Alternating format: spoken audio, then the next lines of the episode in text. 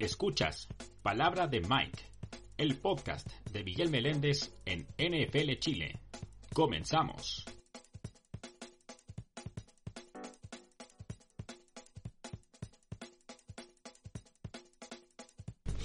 ¿Cómo están? Bienvenidos. Estamos en agosto, mes de pretemporada, un buen momento para comenzar con este podcast. Por supuesto, muchos temas interesantes para hablar, para comentar, para compartir cosas que han pasado últimamente en la NFL, también no está de más destacar ciertas cosas que pasaron durante el receso, el off-season de este año. Particularmente, un tema que me llamó la atención este año en off-season tiene que ver con los receptores. Porque este año hubo varias contrataciones y contrataciones grandes a nivel de receptores. De hecho, Tarek Hill cambió de equipo, se convirtió en el mejor pagado. Davante Adams quedó como agente libre, también cambió de equipo y también con un contratazo. De hecho, Davante Adams quedó como el segundo receptor mejor pagado de la liga. Los dos se fueron con contratazos, obviamente aprovechando su condición o sus condiciones de receptores de estrellas. El caso de Tarek Hill que deja su antigua casa en Kansas City y ahora se va a Miami en condición ya de jugador de estrella absoluta, aunque claro, en un contexto muy distinto al que estaban los Chiefs donde era pieza clave dentro de un equipo que funcionaba eh, como relojito. Y claro, ahora se va a Miami donde mm, es un buen jugador, un equipo con materia prima, pero que tiene mucho que demostrar. Eso lo podremos comentar en, en detalle más adelante. Davante Adams un poco parecido que al margen de la situación de Aaron Rodgers, incluso antes de que Rodgers renovase su contrato en Green Bay, ya se especulaba con que Davante Adams iba a explorar la agencia libre como mínimo. De hecho, apenas le llegó una oferta grande, y que fue el caso de los Raiders, Davante Adams obviamente que aceptó y se fue a Las Vegas, y ahora Davante, Adams, quiero decir, ya está eh, presuntamente entusiasmado con una nueva sociedad con Derek Carr por allá en Las Vegas, pero particularmente de los receptores que firmaron contratos grandes este año, el que me llama la atención y sobre todo por sus situaciones de Divo Samuel, quien hasta hace no mucho estaba en situación de holdout, que de hecho estuvo marginado un tiempo de los training camps porque él insistía con tener su contrato grande y reclamar por el dinero que él merecía, que de hecho técnicamente hablando tenía razón porque Divo Samuel venía a tener el mejor año en su todavía corta carrera en la liga, porque Divo Samuel es un jugador de tres años de trayectoria, pero el hecho como tal que Divo Samuel estiró su conflicto con la organización de San Francisco hasta hace no mucho, hasta hace unas tres semanas, cuando finalmente obtuvo su contratazo su contrato grande de tres temporadas y lo convierte también en un receptor top en cuanto a salarios de la liga. Hay que tener en cuenta ciertas cosas. Como ya decía, Divo Samuel viene a tener el año más prolífico en sus tres años de carrera en la liga. Él solo produjo más de 2.000 yardas en todo el año 2021, 16 touchdowns y lo más interesante fue la forma en cómo lo utilizaron Kyle Shanahan y el ex coordinador ofensivo Mike McDaniel dentro de la ofensiva de los 49ers como receptor, pero también jugando mucho el backfield. De hecho, alrededor de un tercio de los toques de balón de Divo Samuel la temporada pasada fueron saliendo del backfield, eh, derechamente hablando como un corredor. Entonces, alta proporción de jugadas, obviamente que muchas yardas y ya las anotaciones ya destacadas, que obviamente convirtieron a Divo Samuel en un jugador top de la liga. Muchos incluso lo postulaban al menos para el premio de jugador ofensivo de la temporada pasada.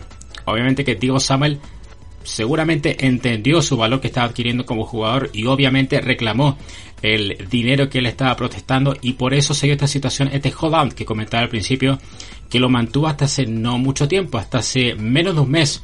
Eh, no estaba esclarecida la situación con Divo Samuel, lo que pienso yo que a nivel de receptores puede generar cierto precedente para más adelante, ya que estas situaciones eran más propias de los quarterbacks. Ya lo hemos visto en los últimos 10 años por lo menos, de que cada cierto tiempo hay quarterbacks que renuevan contratos y se convierten automáticamente en los mejores pagados de la liga. Ya Aaron Rodgers, de hecho, lo, lo hizo muchas veces. Drew Brees en su momento cuando estaba en New Orleans. Joe Flacco después de ganar su campeonato en Baltimore lo mismo. Lo que genera pros y contras y unos contras muy marcados porque estos jugadores al renovar por una exuberante cantidad de dinero, claro, el equipo se asegura tener con su mejor jugador o uno de sus mejores jugadores del momento, pero también compromete una parte importante del salary cap, del tope salarial. En primer lugar, consume mucho espacio, lo que también limita al equipo también a revestirse de talento en otras posiciones. El caso particular de San Francisco es interesante para verlo al menos en esta pretemporada y lo que va a ser el inicio de temporada en septiembre, porque los 49ers este año ya asumieron eh, que van a tener a Trey Lance como su mariscal de campo titular, que de hecho ya vio acción de pretemporada esta semana. y también en la agencia libre dejaron partir por temas salariales más que nada a jugar de línea ofensiva que eran titulares, entre ellos Laken Tomlinson, que era uno de los jugadores de mayor experiencia en el equipo, es decir, eh, gana mucho obviamente, eh, el equipo gana, por supuesto que jugar también cumple con su cometido, cumple con su parte, pero también trae problemas. Atención con esto porque, insisto, estos holdouts o estas estos conflictos que se dan de, los jugadores que están pidiéndose los mejores pagados, uno los veía exclusivamente en quarterbacks, pero ahora parece ser que también podría sentarse un presente en cuanto a receptores. Atención, si esto genera otro conflicto que, tenga que ver con eh, jugadores cuando empiecen a exigir mayor salario, así que em, no habría que sorprenderse si para las próximas temporadas otros receptores que em, estén emergiendo como figuras de la liga también empiecen a pedir las mismas condiciones que estaba pidiendo Divo Samuel recientemente.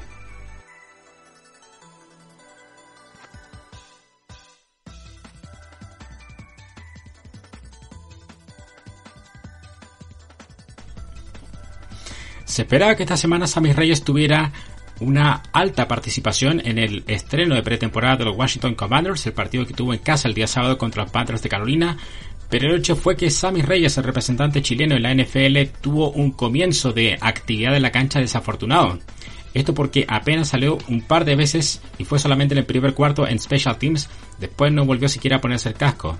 La razón habría sido porque Sammy, según lo que se reporta preliminarmente, habría tenido algunas molestias físicas incluso antes del comienzo del partido. Esto hay que tenerlo en cuenta igual porque si bien esto no se ha destacado mucho particularmente de la prensa deportiva chilena que cubre escasamente eh, lo que ha pasado con Sammy desde su llegada a la liga, el hecho fue de que Sammy Reyes en buena parte de este off-season lo dedicó a recuperarse de ciertas dolencias físicas que tuvo durante la temporada pasada, que fue su temporada de debut en la liga. Hay que tenerlo en cuenta eso. Así que para Sammy es una oportunidad lamentablemente para él perdida, porque podría haber tenido mayor cantidad de snaps tomando en cuenta que igualmente tiene que y necesita sobre todo volver a ganarse un puesto dentro de los Titans para el roster oficial de 53 jugadores.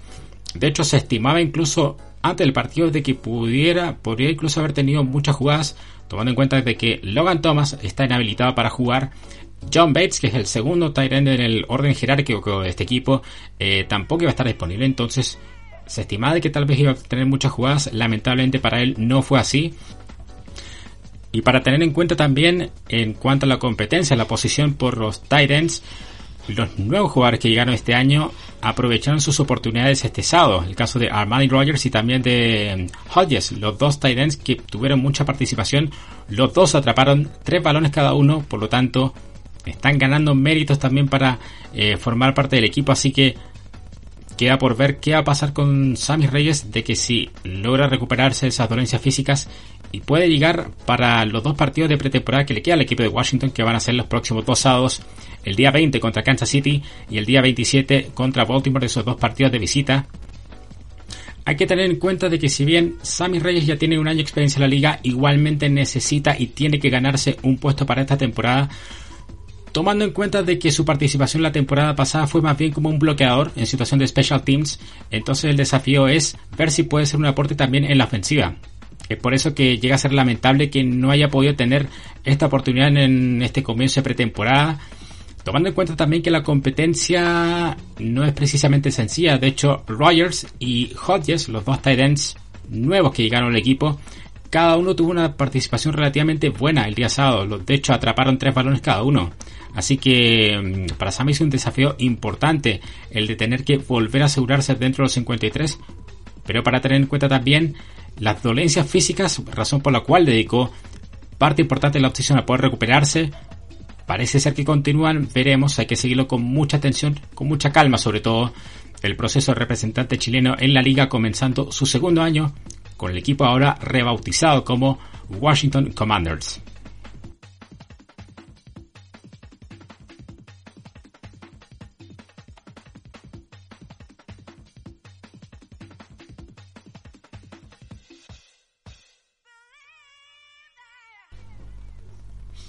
la situación de Deshaun Watson que ha afectado al propio jugador y también a la liga, a la organización como tal, desde comienzos del año pasado cuando se divulgaron más de 20 acusaciones por cargos de acoso sexual eh, cometidos por Watson cuando estaba en Houston, razón por la cual no jugó con el equipo de Houston en la temporada 2021 y aún así, enfrentando los cargos y todo, el equipo de Cleveland decidió contratarle y hacer un contrato enorme para este año, asumiendo también las consecuencias de que Watson podría ser suspendido. De hecho, Deshaun Watson jugó este viernes pretemporada, por increíble que parezca, tomando en cuenta que aún está a la espera de la sanción definitiva, porque a principios de este mes de agosto salió la primera, podríamos decir la primera sanción que corrió por cuenta de la jueza a cargo, que era la jueza Sue Robinson, que determinó una suspensión de seis partidos sin multa monetaria.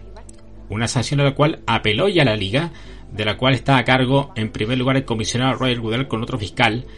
Y lo que, lo que desea el comisionado de la liga es suspensión idealmente de un año completo con una multa monetaria eh, ejemplar, eh, importante, tomando en cuenta que es un caso no menor, un caso extradeportivo, ya derechamente disciplinario, de mala conducta de mm, este jugador de Sean Watson, que claramente ya, por incluso si, si llega a ser suspendido por el año completo, ya ser catalogado casi como un exjugador, porque ya recordar, solamente algunos otros casos que han pasado anteriormente de violencia doméstica, eh, situaciones extradeportivas que involucran a jugadores cuando están activos, muchos terminan por no volver a la, liga, ya siendo sancionados por la propia organización o por sus propios equipos, como ha ocurrido en otros casos.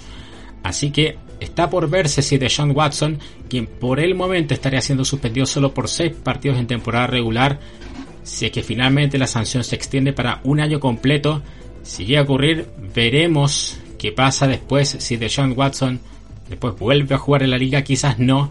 Por lo que se vio el viernes en el partido de pretemporada, lo poco que jugó, se nota que está en activo porque apenas completó un pase sobre 5 y una performance en general deplorable que se nota un jugador además inactivo que está claramente en otros asuntos mucho más importantes. Escuetamente pidió disculpas en una entrevista que francamente se veía muy maqueteada eh, la situación con Watson la verdad es complicada, lamentable, sobre todo por un jugador con, mucho talento, pero que se metió en problemas y no habría que descartar, no sorprendería si que la sanción se extiende al año completo y como ya dije anteriormente, y viendo otros casos incluso menores que han ocurrido anteriormente en la liga, quién sabe si esto podría marcar un prematuro final en la carrera que parecía ser muy promisoria de, de Shot Watson.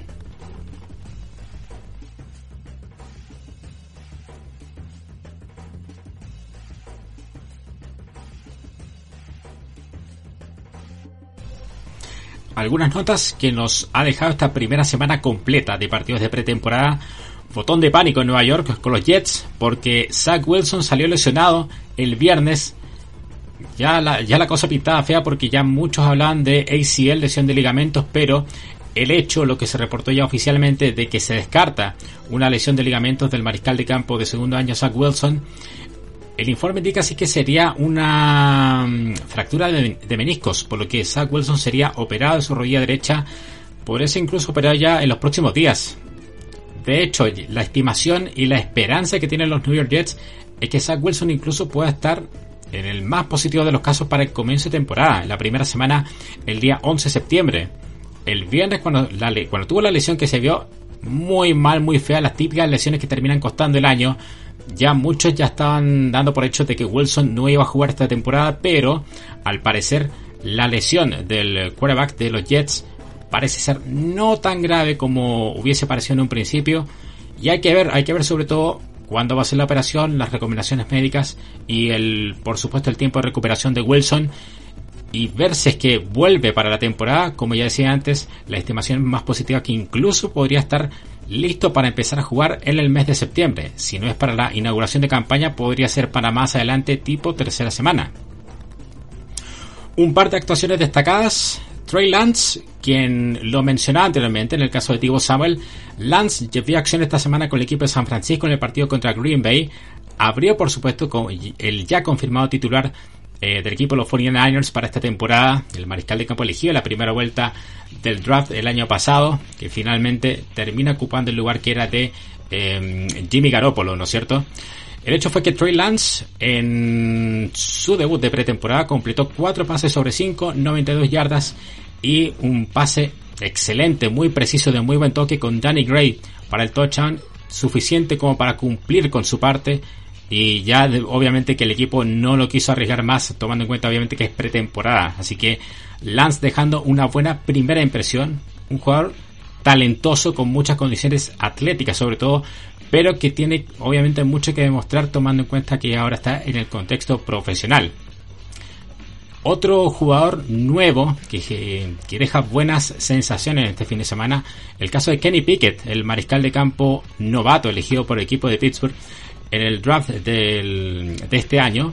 Jugó el sábado el partido de los Steelers que tuvo en casa contra Seattle y sus registros la verdad fueron muy alentadores. Completó 13 pases sobre 15 y dos touchdowns. En general, eh, mucho entusiasmo está empezando a generar Pickett. Por ahí ya está empezando incluso a instalarse un debate si que Pickett ya debería ser titular pronto en lugar de Mitchell Trubisky. Se supone que Trubisky debiera ser el titular para el comienzo de temporada en septiembre. Vamos a ver.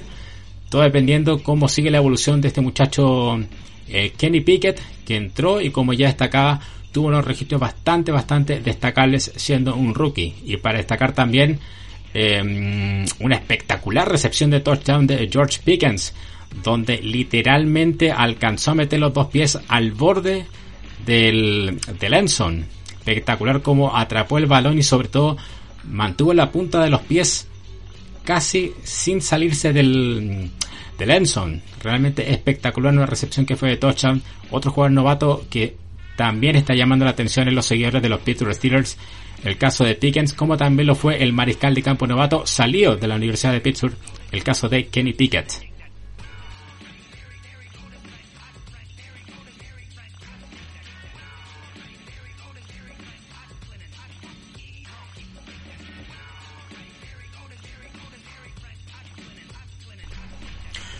Pueden encontrar ustedes actualización, noticias, comentarios, contenidos originales de NFL Chile en redes sociales. Pueden seguir a arroba NFL Chile en Twitter, arroba NFL Chile-bajo en Instagram. También pueden seguir los canales en YouTube y en Twitch, como también nuestras plataformas en Spotify y en iVoox. Activen sus notificaciones para próximas publicaciones.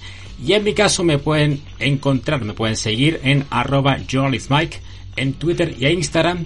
Si desean hacer consultas, preguntas, comentarios, sugerencias sobre la NFL, bienvenidos sean. Si quieren dejar algún comentario sobre este podcast, también bienvenido sea. Todo sirve, todo suma al fin y al cabo. Así que les doy las gracias por escuchar este episodio de estreno, de debut en Palabra de Mike. Mi nombre es Miguel Meléndez y nos encontramos en la próxima.